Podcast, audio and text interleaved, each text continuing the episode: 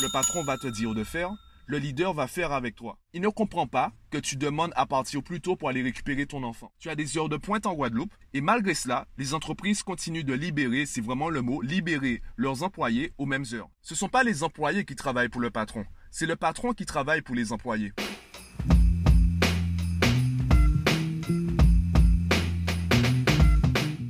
Yo, aujourd'hui je suis inspiré concernant l'ergonomie, donc euh, l'ergonomie au travail plus précisément. Donc je vais continuer à en parler puisqu'après tout c'est mon podcast et je fais ce que je veux. Donc aujourd'hui j'aimerais te parler de la différence, ou du moins plus précisément des, euh, des plannings et donc des, euh, des heures de travail et donc de la différence de gestion entre une TPE et une multinationale. J'ai remarqué qu'il y a beaucoup de chefs d'entreprise, beaucoup de patrons de TPE qui gèrent leur entreprise comme ils gèrent une multinationale. Le problème d'une multinationale, c'est que vu qu'elle est très grande, eh bien, tu as beaucoup de services. Donc, quand le patron prend une décision, la décision doit être adaptée à chaque service. Donc, les formations, tu as vraiment une pyramide en fait, une très grande pyramide. Sauf que dans une TPE, la pyramide, elle est beaucoup plus petite. D'ailleurs, elle est pratiquement invisible, inexistante. Le patron peut parler directement à l'ensemble des employés de l'entreprise. Après tout, c'est une TPE. Le problème, c'est que je pense que tu as déjà vu l'image passer sur euh, ton profil Facebook ou autre. La différence entre un patron et un leader. Le patron va te dire de faire, le leader va faire avec toi. Et ce que je constate, c'est que les patrons de TPE, voilà, ils se voient en tant que patron, ils se voient pas en tant que leader. Du coup, tu te retrouves avec euh, énormément d'entreprises où on impose une organisation. Et on vit dans une société où on a tous des contraintes professionnelles et aussi des contraintes personnelles. Je te prends un exemple simple. Les écoles primaires où les cours se terminent à 15h30 ou 15h45, je ne me souviens plus des horaires. En tout cas, ton enfant terminera les cours bien avant que toi tu termines ta journée de boulot. Comment tu t'organises si ton patron en fait c'est euh, ben, par exemple c'est un homme de 55 ans qui n'a jamais eu d'enfant, qui est célibataire. Pour lui, il bosse en fait, lui il bosse du lundi au dimanche, du lundi au lundi. Il bosse sans arrêt parce que lui il veut voir la réussite de son entreprise et il vit avec la philosophie qu'il faut travailler plus pour gagner plus.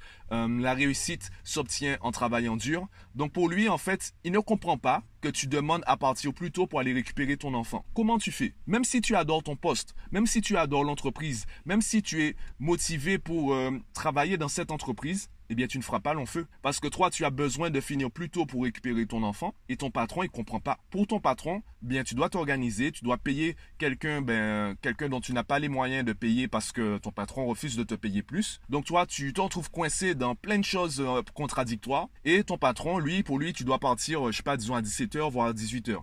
De la même façon, tu as des heures de pointe en Guadeloupe et malgré cela, les entreprises continuent de libérer, c'est vraiment le mot, libérer leurs employés aux mêmes heures ou demandent à leurs employés d'être là aux mêmes heures. Donc tout le monde doit commencer à travailler à 8 heures parce que c'est écrit quelque part, euh, je ne sais pas où c'est écrit, et tout le monde doit commencer à 8 heures. Donc tout le monde se retrouve dans les mêmes embouteillages et tout le monde finit à 17 heures. Donc tout le monde se retrouve dans les mêmes embouteillages. Tu peux le voir notamment à Jarry, si tu, si tu vis en Guadeloupe, tu sais de quoi je parle. Maintenant, imagine une Guadeloupe qui est une sorte d'immense incubateur concernant les startups ou les TPE. Et je me rappelle d'une vidéo, une conférence où on expliquait la différence entre une startup et une entreprise. Une startup, elle est là pour créer un business model, créer une organisation de travail, etc., créer un produit, etc. L'entreprise, elle est là pour stabiliser le tout. Tu as des personnes qui aiment innover, des personnes qui ont beaucoup de créativité, donc des personnes qui ont le profil startup. Tu as des personnes aussi qui ont le profil entreprise, des personnes qui sont là pour stabiliser quelque chose qui fonctionne déjà. Et ce sont deux profils différents qui demandent des compétences et des connaissances différentes. Tu as des personnes qui sont très bonnes pour euh, créer des startups et des personnes qui sont très bonnes pour diriger une entreprise. T'en as qui ont essayé de faire les deux et ça a donné des fiascos euh, monumentaux. Bref, maintenant imagine qu'en Guadeloupe, tu as des TPE. Alors quand je dis TPE, c'est vraiment euh, des entreprises, allez, tu as des patrons qui ont 5 employés, ben, imagine que ces TPE-là, en fait, les 5 employés se réunissent pour prévoir ensemble la meilleure organisation de travail pour qu'ils soient tous euh, productifs. Tu me diras, oui, mais bon, on connaît, euh, voilà, machin, les travailleurs, ils sont là pour les CDI, machin, ouais. Ben écoute, il faut bien que quelqu'un fasse un pas vers l'autre. C'est ça la différence entre ben, la sécurité et la liberté. La liberté, c'est un risque. Donc si tu veux progresser, si tu veux aller loin, si tu veux euh, également de la productivité, il faut que tu prennes des risques. Maintenant, tu peux prendre des risques contrôlés. D'accord? Je prends l'exemple euh, en communication, sous ton communication parentale, ce qu'on appelle les questions semi-ouvertes. Par exemple, une question fermée, c'est la sécurité. Tu as faim? La réponse est oui ou non. La question ouverte, ce sera qu'est-ce que tu veux manger? Le problème de cette question, c'est que ben, il se peut que la réponse, tu l'apprécies pas. Si ton enfant te dit euh, je veux manger McDo alors que ça fait trois jours que vous mangez au McDo, ben tu vas pas apprécier la réponse. Sauf que l'enfant, tu lui as donné la liberté de répondre ça. La question semi-ouverte, c'est, euh, on va dire, le, juste milieu entre la liberté et la sécurité. Tu vas établir plusieurs choix, tu vas établir plusieurs possibilités, donner à l'enfant plusieurs possibilités, et toutes ces possibilités, toutes ces réponses te conviennent. Et tu lui donnes la liberté de choisir. Donc tu lui offres un cadre dans lequel il se sent libre euh, d'agir, libre de se mouvoir. Et ce cadre, il est assez fermé pour que tu gardes un certain contrôle sur la situation. Maintenant, imagine du coup le chef d'entreprise, le patron de la TPE, qui donne une liste de conditions à ses employés. Je veux que l'entreprise, par exemple, soit ouverte euh, dès 7 heures du matin, qu'elle ferme à 19 heures. Je veux que ben, le, standard téléphonique soit opérationnel entre midi et 14 heures. Dès que vous me trouvez une organisation qui répond à ces conditions et que euh, je vois que l'entreprise continue à être productive, à être rentable, le reste, ça me va. Et eh bien là, tu as créé un cadre dans lequel les salariés se sentent libres de s'organiser comme il le souhaite et un cadre assez contrôlé pour que tu aies une certaine sécurité, que tu aies des indicateurs de rentabilité, de productivité. Maintenant, là, je t'ai donné un exemple bateau. Euh, tu sais, le podcast, il est fait de manière spontanée, donc je t'ai pas donné la solution pour euh, toutes les TPE. Non c'est vraiment du cas par cas. Le problème, c'est qu'on réfléchit pas à tout ça. Le problème, c'est que ben, c'est beaucoup plus simple d'imposer. C'est beaucoup plus simple d'être un patron que d'être un leader. C'est beaucoup plus simple d'imposer une organisation que de travailler avec ses employés. Et je me rappelle une vidéo de Gary Vaynerchuk que je te conseille de suivre euh, sur YouTube. Et il disait entre autres, d'ailleurs il a dit plusieurs fois, ce sont pas les employés qui travaillent pour le patron c'est le patron qui travaille pour les employés. Le rôle du patron, c'est de garantir des conditions de travail optimales à ses employés pour qu'ils puissent fournir le meilleur travail, donc pour qu'ils soient le plus productifs possible afin que l'entreprise tourne. Logiquement, c'est dans l'intérêt du patron de s'assurer que ses employés travaillent dans les meilleures conditions.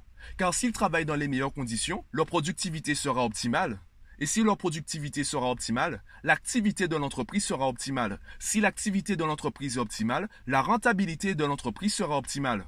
Et si la rentabilité de l'entreprise est optimale, ben ça fait plus de sous-sous dans les poches du patron. Aussi simple que ça. Sauf que ça, ça demande un effort. Un effort que on n'a pas forcément en tant que chef d'entreprise. On n'est pas forcément habitué à faire ça. Je te le répète, je l'avais dit euh, soit hier ou avant-hier dans le podcast, euh, tu as beaucoup de chefs d'entreprise, en fait, ce sont des travailleurs indépendants qui ont créé une société. Et ils ont la mentalité, ils ont l'état d'esprit d'un travailleur indépendant. Donc, ils ont du mal à déléguer, ils ont du mal à travailler en équipe. Ce sont des personnes qui... Euh, en fait, qui travaillent mieux lorsqu'elles sont seules. Et elles attendent d'être avec des personnes qui fonctionnent comme elles. Sauf que quand tu es travailleur indépendant, quand tu as la philosophie, l'état d'esprit d'un travailleur indépendant, eh bien, les seules personnes avec qui tu vas t'entendre, à la limite, ce sont d'autres travailleurs indépendants qui vont te montrer une autonomie euh, complète et qui seront aussi euh, efficaces ou rentables que toi. Donc, dans ce cas-là, ne cherche pas des salariés, cherche d'autres travailleurs indépendants, des prestataires de services et là, tu sauras en fait que tu auras une TPE, mais en fait, ce sera pas vraiment une TPE, ce sera plutôt un groupement, un regroupement en fait de travailleurs indépendants. Sauf que sur le papier, ça fonctionnera comme une TPE avec des prestataires de services. Si tu veux une TPE avec des salariés, il faut une autre organisation. Il faut que tu changes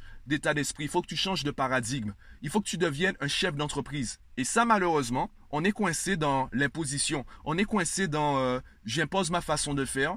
Et ceux qui sont pas d'accord, ben, ils ont qu'à partir et tu te retrouves avec des salariés qui restent là parce que ben il y a des factures à payer, ils prennent sur eux, même s'ils ne sont pas épanouis à 100%, ils se disent bon au moins j'ai de quoi payer mes factures. Et il y a une nouvelle tendance justement, les, euh, les nouvelles générations dont je fais partie, eh bien, on accepte plus facilement de démissionner. Parce qu'on se rend compte qu'il y a beaucoup d'opportunités. On se rend compte que, ben, de toute façon, le chômage va tous nous toucher, que tu peux être le meilleur employé au monde, tu peux quand même te faire licencier. Après tout, l'entreprise peut faire faillite, parce que même si tu fais du très bon boulot, ben, si ton patron, euh, ne sait pas gérer l'argent de l'entreprise, l'entreprise peut faire faillite. Donc, même si tu es très bon dans ce que tu fais, avoir un CDI, c'est pas la sécurité. Être bon dans ce que tu fais, ce n'est pas la sécurité. Il y a des risques tu peux te retrouver au chômage même si tu es très bon dans ce que tu fais. Donc si tu es très bon dans ce que tu fais et en plus tu te rends compte que tu n'es pas épanoui à ton poste, eh bien il y a une nouvelle tendance qui s'installe où on a de moins en moins peur de démissionner, de moins en moins peur en fait de connaître des périodes de chômage. Il y a de plus en plus de personnes qui démissionnent, il y a de plus en plus de personnes qui font des reconversions professionnelles. Si les salariés sont dans cette logique,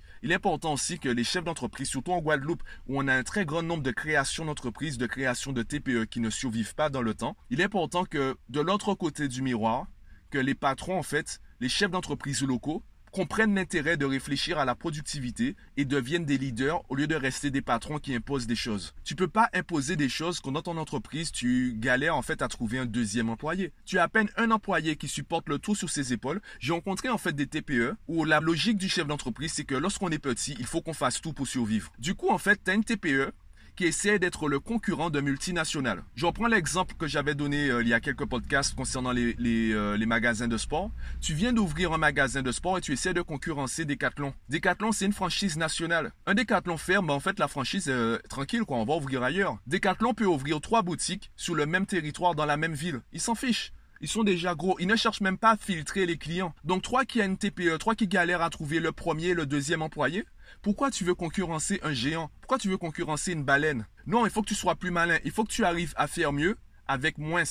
Donc, le peu d'employés que tu as, il faut que tu arrives à hum, les aider, à les accompagner pour qu'ils puissent augmenter la rentabilité de ton entreprise. À quoi ça sert d'avoir des employés s'ils ne s'investissent pas dans la rentabilité de l'entreprise, s'ils se contentent de faire leur boulot? Maintenant, tu ne peux pas exiger de quelqu'un qui fasse plus que son boulot si à la base, tu lui permets pas d'être épanoui personnellement et professionnellement. On se retrouve avec des employés qui ont la tête sous l'eau et à qui on demande en plus, en plus d'être payés au revenu euh, minimum, de faire davantage, de faire plus que leur boulot. Donc il y a vraiment toute une philosophie, un rapport entre le patron et l'employé à revoir pour assurer l'ergonomie au travail sur le plan local et peut-être ensuite sur le plan régional et sur le plan peut-être même national puisqu'on a la possibilité, notamment avec Internet, notamment avec l'économie de la connaissance, on a la possibilité d'avoir une certaine visibilité au plan national comme au plan international. Donc il faut qu'on puisse revoir ce rapport des deux côtés et qu'on apprenne à travailler ensemble plutôt que travailler en fait l'un pour l'autre. Bon, ça c'est mon avis personnel, dis-moi ce que tu en penses. Facebook, Twitter, LinkedIn, Instagram, comme tu veux. Et moi je te dis à demain.